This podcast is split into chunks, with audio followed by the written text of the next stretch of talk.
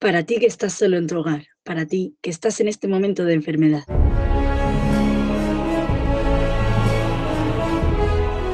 Hay un dicho que dice, no hay mal que 100 años dure, ni cuerpo que lo aguante. Solo recordarte que si no te sientas en soledad, es porque soledad se cansó de que se le sienten encima. Es verdad que estar en soledad, sentirse solo puede ser feo, dar pie a ideas peregrinas.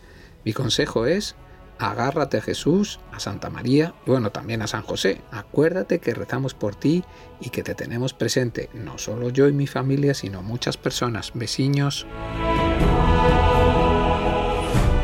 Con María se puede.